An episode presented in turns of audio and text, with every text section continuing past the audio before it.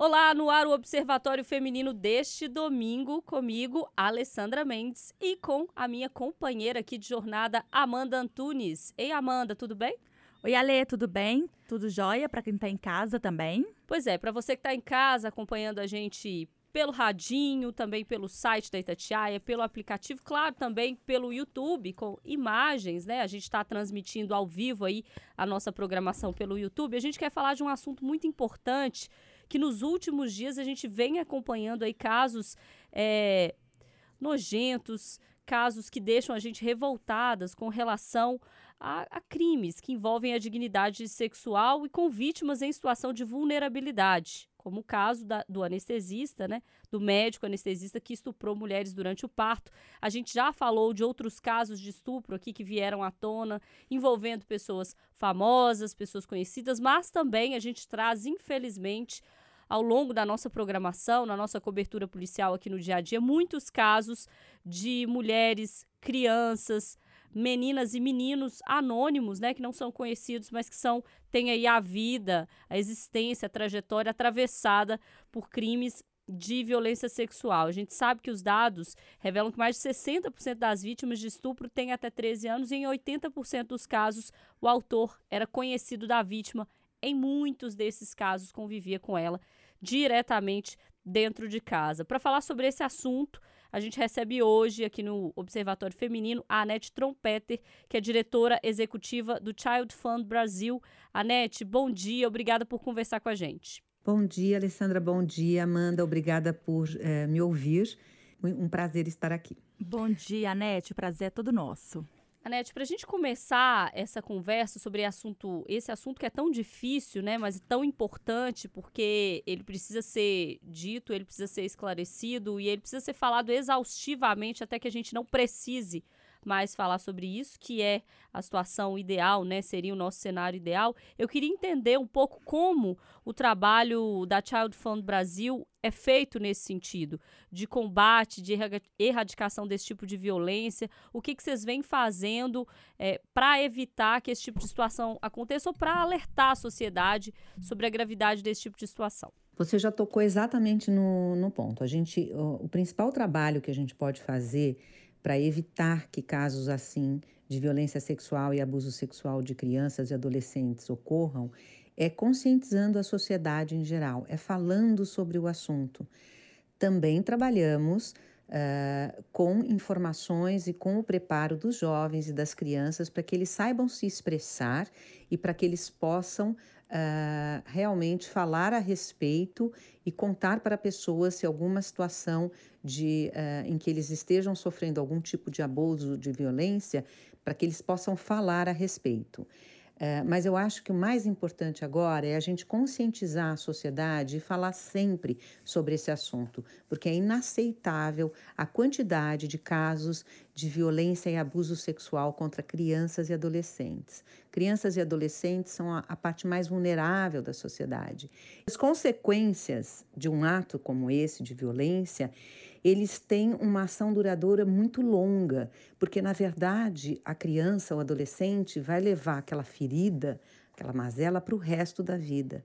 Então nós temos que, eh, que tomar cuidado enquanto sociedade para proteger nossas crianças e os nossos adolescentes.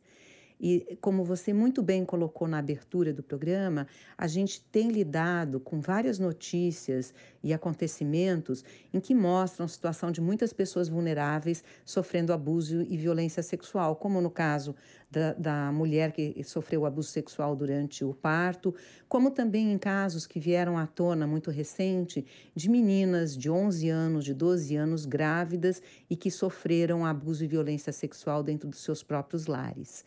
Uh, essa questão tem que vir à tona para a discussão da sociedade como um todo, para a gente entender que isso é inaceitável. E é exatamente por conta disso que o Child Fund Brasil tem trabalhado muito junto ao Congresso também, para que a gente apro uh, aprove leis que protejam mais as crianças e os adolescentes e que torne mais fácil também a denúncia de casos ocorridos. Durante o mês de maio, no dia 18 de maio, o Brasil inteiro eh, celebra o que a gente chama o 18 de maio, o Dia Laranja, né? Que é o dia para se falar sobre a questão eh, do abuso sexual e da violência sexual contra crianças e adolescentes. Uh, a data do 18 de maio foi escolhida há alguns anos atrás por conta do caso da menina Araceles.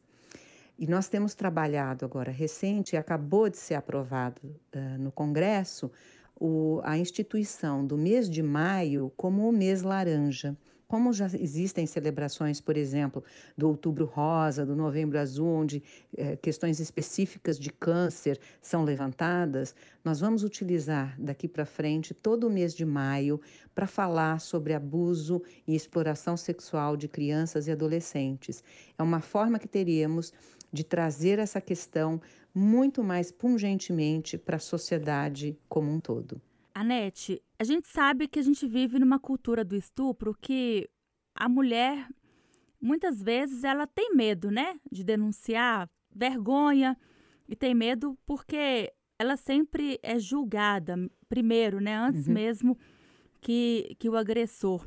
Então, a gente sempre, né, aqui na rádio, na nossa cobertura, a gente sempre orienta é, que a denúncia seja feita. É, porque só assim, né, é, o Estado vai poder agir, essa pessoa, essa vítima vai poder é, ter um amparo legal. Recentemente, eu fiz uma entrevista com uma moça que hoje tem 25 anos e ela era abusada pelo pai a infância inteira. Uhum. Ela só foi entender que ela sofria abuso é, sexual quando ela tinha 12, 13 an anos. Isso há, há mais de 10 anos, né? E na época, é, quando ela entendeu, ela a, contou para a mãe, depois de muitos anos que ela sofreu abuso, ela contou para a mãe e fe, eles fizeram a denúncia. Fizeram a denúncia e dez anos depois, agora que nós vamos saber deste caso, porque este homem que na época chegou né, a ser denunciado, nada aconteceu com ele e agora, 10, 11 anos depois, ele simplesmente resolveu alugar uma casa ao lado da casa da filha que ele abusava, e enfim, foi um transtorno e a polícia novamente foi acionada. A sensação que a gente tem também é, é que às vezes o Estado não age, porque a gente vê tantos casos onde o agressor já tem já tem é, é, ocorrências policiais, a gente vê famílias lutando pela justiça.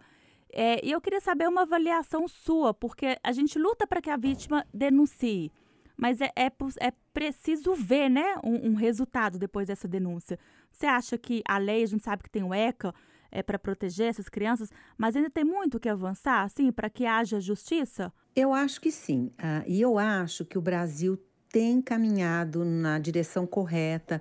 Uh, eu vou dar um exemplo em relação à Lei Maria da Penha, especificamente. Quando a Lei Maria da Penha veio uh, a ter a validade no Brasil, aumentaram os números de denúncias, porque ali existe um pouco mais de confiança em que você consegue proteger um pouco aquela mulher que está em situação uh, de abuso e violência doméstica dentro de casa. E hoje já existem é, maior, em todos os estados e na maior parte dos de municípios equipamentos que a gente chama de proteção dessas uh, mulheres que fazem essas denúncias. Então eu cito, eu, eu cito, alguns exemplos de que se a mulher faz a denúncia, ela pode ir para a casa da mulher, onde ela tem o, o abrigo, onde ela fica distante uh, do companheiro, da pessoa que está fazendo a, a violência. E você já tem mais condenações, ou seja, hoje as pessoas entendem que você tem uh, um sistema de uh, prevenção também e de punição daqueles que são os responsáveis pelo ato de violência. Eu entendo que tem que acontecer a mesma coisa em relação a crianças e adolescentes. Para crianças e adolescentes é mais difícil ainda a denúncia, porque primeiro a criança e o adolescente eles têm que entender que aquilo que eles estão sofrendo é uma violência, é algo que é proibido, é algo que não deveria ter, estar acontecendo.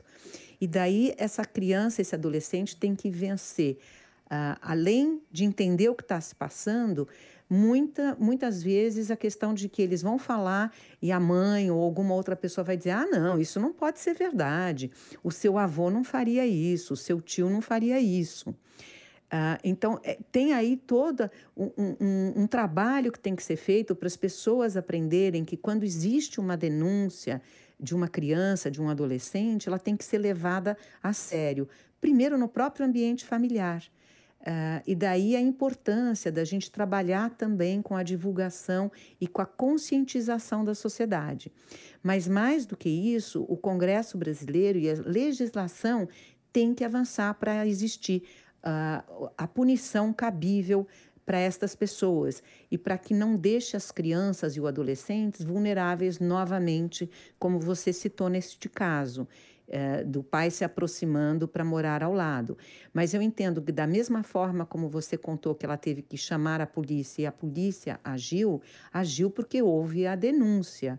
Então, continua sendo muito importante a denúncia. E o Estado tem sim que cada vez mais trabalhar para garantir que essa criança, esse adolescente não voltem a sofrer esse tipo de abuso. Eh, é um trabalho que cabe aos governos, e daí eu estou falando do governo federal, governo estadual, principalmente os governos municipais, né? os conselhos tutelares, todo o sistema de garantia de direitos das crianças e dos adolescentes. Existe esse sistema de garantia de direito e tem que ser acessado pelas crianças e pelos adolescentes. Nas regiões mais longínqua ou nas regiões com muita carência e muita vulnerabilidade, existem diversas organizações como o Child Fund que já trabalham no sentido de trazer à luz essas questões junto a essas famílias. Mas é um trabalho que a imprensa, que a sociedade como um todo tem que contribuir também. Toda essa divulgação que a gente está falando e já conversar sobre esse assunto para que as pessoas saibam, por exemplo, que uh, muitas crianças são violentadas e abusadas todos os dias no Brasil. Tem um estudo uh, Uni, da Unicef com uh, o Fórum Brasileiro de Segurança Pública que diz que a cada hora cinco crianças ou adolescentes são vítimas de violência sexual no Brasil. Então, assim, enquanto nós estamos batendo um papo aqui, já tem uma criança e um adolescente sofrendo violência sexual. Nós temos que falar a respeito como sociedade inteira para trazer esse assunto uh, como um assunto importante e fundamental, porque são as nossas crianças, os nossos adolescentes que são o futuro do Brasil e nós queremos esse futuro melhor. Então, nós temos que trabalhar e nenhum tipo de violência é aceitável ainda mais violência sexual contra crianças e adolescentes. Anete, acho que sem dúvida, nessa busca por um futuro melhor, né, para crianças e adolescentes, para todo mundo, né, para todo mundo que vive aqui no Brasil, que busca esse futuro melhor, informação é sem dúvida esse caminho que vai nos levar a esse lugar melhor, informação aliada à educação. Estou dizendo isso porque essa semana entrou em vigor aqui em Minas Gerais uma lei que já tinha sido aprovada, sancionada, mas ainda não estava funcionando, né? não tinha sido promulgada e agora foi e está funcionando nas escolas o ensino é, com relação a combate de violência doméstica nas escolas. Então, dá-se ali para crianças e adolescentes noções básicas do que, que é a Lei Maria da Penha, como que ela funciona, como a quem ela protege, como que é feito o acionamento por parte de vítimas ou pessoas que conhecem vítimas. Então, nesse caminho, é importante a gente falar sobre leis, e isso você estava é, esclarecendo para a gente na sua primeira resposta, né, que é esse trabalho da Child Found Brasil com relação à, à mudança na legislação que vem com a informação, mas eu queria te ouvir também, Anete, sobre como informação é importante até nesse caminho de digitalização cada vez maior, porque o que a gente vê na internet é, para crianças e adolescentes é também é, são violências, né? E às vezes naturalizadas de uma forma tão sutil ou de uma forma tão é, tranquila que se fosse em outro cenário, se fosse na vida real, se estivesse acontecendo, não que a internet não seja a vida real, mas se estivesse acontecendo presencialmente, a gente falaria: opa, isso aqui é uma violência. Essa pessoa falou isso para uma criança, ou um bate-papo, um chat é, e, e, fotos e tudo mais. A gente precisa também olhar um pouco para o que está acontecendo nesse mundo virtual, que ali tem muita coisa também sendo disseminada nesse sentido? Sim, nós, e nós estamos num trabalho bastante sério dentro do, do Child Fund de eh, levantar essa bandeira de que o ambiente virtual hoje é onde talvez esteja acontecendo uh, uma quantidade imensa de casos de violência e abuso contra crianças e adolescentes, inclusive violência e abuso sexual contra crianças e adolescentes.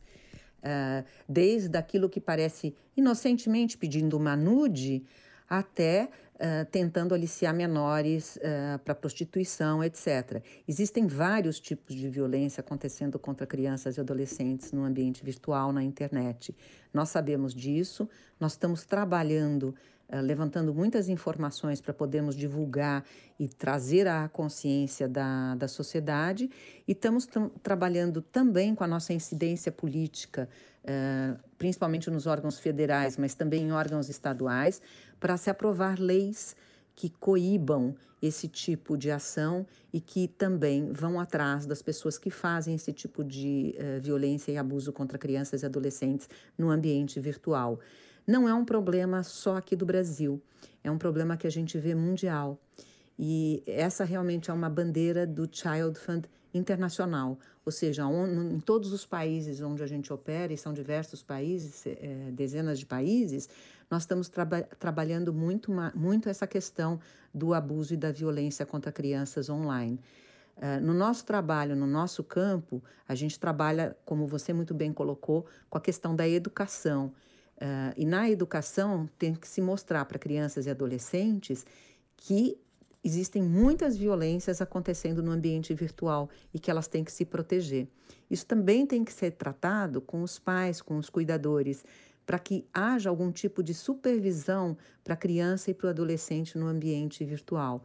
Mas nada disso descarta que tenham que ser feitas leis mais uh, objetivas Uh, apesar de que, por exemplo, já está incluso no Estatuto do Adolescente e da Criança que a violência online, virtual, também é uma violência contra a criança. Então, uh, toda essa questão da divulgação, uh, disseminação de informações, de educação, elas são fundamentais para que a gente possa evitar também essa violência no ambiente virtual e a violência no ambiente físico também. Quando você fez a sua menção sobre essa lei específica do Estado de Minas, que foi promulgada agora e que obriga as escolas a falarem da questão do abuso e da violência no ambiente doméstico e que se fala da Lei Maria da Penha, tem que se falar também da Lei Menino Henri Borel, porque é esta lei que acaba sendo uma lei de certa forma espelhada no que aconteceu com a Lei Maria da Penha, mas que diz respeito especificamente a violências e abusos contra crianças e adolescentes no ambiente doméstico. E a gente sabe, pelas informações, por todos os estudos que tem, que 80% das violências elas acontecem no ambiente doméstico, uh, com pessoas conhecidas. Então, são questões que têm que estar sempre presentes nas discussões da sociedade civil. Estamos falando da violência sexual, é, mas tem a física, né? Como você acabou de dizer aí, da lei é, do menino Borel. É, a, a do menino Borel especificamente é para questões físicas, mas o abuso, não físicas, elas podem ser psicológicas também, o abuso e a violência, né, no ambiente doméstico mas não é no ambiente virtual. O ambiente virtual é aquele onde a pessoa está se conectando através de redes sociais ou da própria internet. Essas não necessariamente acontecem dentro do ambiente doméstico e nem com os uh, com os membros conhecidos da família. Normalmente são com pessoas até desconhecidas. Pois é, Anete, eu acho que é, a violência sexual, ela está muito bem entendida na cabeça das pessoas. As pessoas é, entendem muito bem o, o, que é, como acontece. Eu queria que você falasse um pouquinho para a gente sobre violência no geral, física e psicológica, porque às vezes há, há uma cultura é, de de gerações passadas que dizem não tem problema se eu bater no meu filho, se eu deixar ele sem comer um dia para ele aprender o que ele fez de errado, ou se eu dizer para ele que eu vou abandonar ele na rua, se ele não fizer isso que eu quero que ele faça, vou colocar ele para fora, deixar ele para dormir na chuva, enfim, tem uma série de coisas que acontecem e que a gente é, convencionou e naturalizou, principalmente em gerações passadas, para as pessoas que não têm é, na cabeça essa concepção do que, que é violência, o que, que a gente está falando quando a gente está falando de violência física e psicológica para além da sexual? Nós estamos falando desde violências, e daí você bem falou uh, da questão do tapa, de bater na criança, isso é uma violência inaceitável. Já existe lei que, na verdade, ninguém pode bater nas crianças, né? Que é a Lei Menino Bernardo, Lei da Palmada, como ficou conhecida, né? Ah, e, ah, porque é inaceitável qualquer tipo de violência, mas violência física especificamente, às vezes é mais fácil de você explicar o que é essa violência física, né? É onde existe o contato e onde a, criança ela sofre algum tipo de sequela uh, física, né? Uh, a, o abuso emocional, ou a, a, violência emocional, psicológica, é quando faz exatamente o que você estava eh, citando como exemplo. Vou deixar a minha criança dormir na chuva para aprender. Isso é violência, isso tem sequelas. E, na verdade, outros tipos de violência, onde você cria situações difíceis para a criança, onde a criança não pode se expressar, são outros tipos de violência psicológica e emocional contra a criança. Na verdade, também fazer a criança estar exposta a ambientes violentos já é uma violência, porque está ensinando comportamentos e normalizando comportamentos que não devem acontecer. Então, só o fato da criança já conviver num ambiente doméstico violento de forma geral já é uma violência psicológica contra a criança, porque a criança ali já tem um medo uh, e já se sente tolhida da sua liberdade quando ela presencia uh, situações de muita violência dentro uh, do ambiente doméstico. Então, eu acho que todas as formas de violência têm que ser evitadas, nenhuma pode ser aceita. E a gente tem que entender que não é só a violência sexual física, você tem o abuso mental, você tem uh, o abuso psicológico, você tem a violência física sem ser a sexual nenhuma dessas formas de violência é aceitável para ninguém. E principalmente não é aceitável para crianças e adolescentes, que são seres que estão em formação, né? Eu, talvez, quando criança, vi, não especificamente a mim, mas muitas pessoas próximas de mim, que tinham o castigo físico como uh, algo que era normal mas eu desconheço pais da minha geração que tenham uh, uh, feito o castigo físico. Eu acho que isso a gente vai mudando na sociedade com o tempo, com leis, com informação e trazendo à luz que todos esses tipos de, de violência, quer seja a física, a mental, a psicológica, a emocional, elas têm sequelas para o resto da vida dessas crianças e adolescentes. Pode, você pode não ver essa sequela naquele momento, mas vai aparecer no futuro. E é por isso que a gente diz, os efeitos dessa violência contra crianças e adolescentes é inaceitável. Estamos aqui conversando e vem em minha mente muitas situações, sabe? Muitos casos que vão se transformando em rostos, é, endereços, né? É, eu lembro de vários casos aqui que a gente cobre ao longo do dia de uma criança que ficou em coma porque ela não queria escovar o dente. Era um menininho de dois, três aninhos.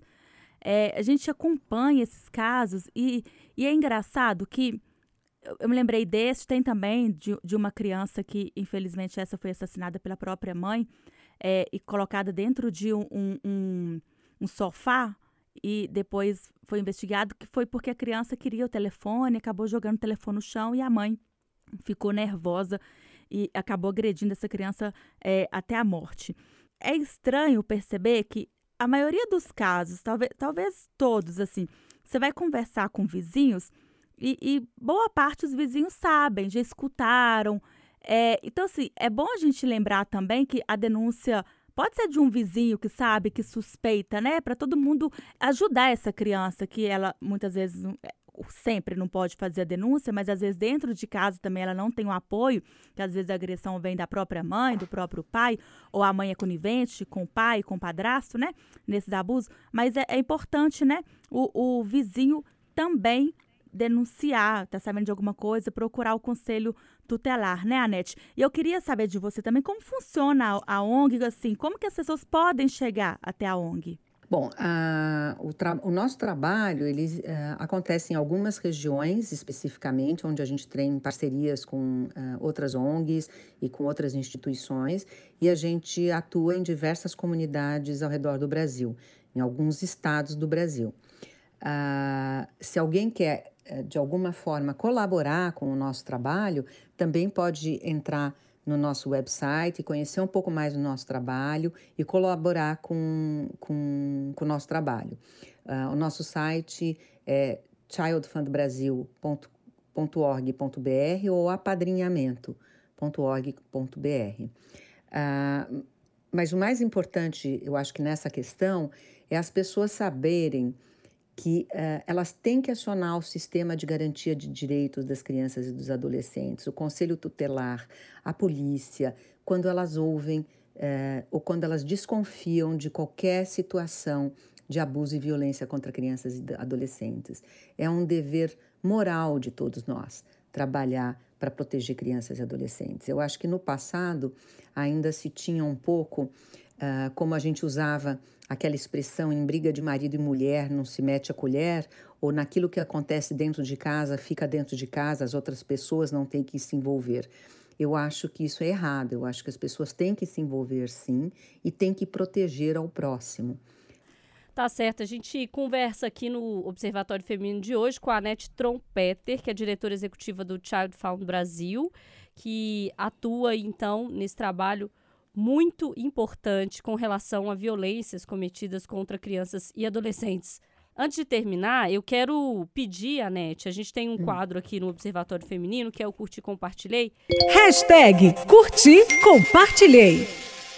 Eu quero te pedir para compartilhar com a gente alguma coisa que você tenha visto nos últimos dias. Pode ser música, é, série, livro, algum podcast, alguma coisa que você queira compartilhar, pode ser do seu trabalho, do Child Brasil, de outra coisa ligada à sua área, para compartilhar com os nossos ouvintes que as pessoas precisam ver que você viu, assistiu, ouviu, enfim, que achou legal, quer compartilhar com a gente. Olha, eu acho que essa própria notícia da aprovação uh, da, da, da, lei que institui o Maio Laranja como o mês eh, de, se de se trabalhar a questão.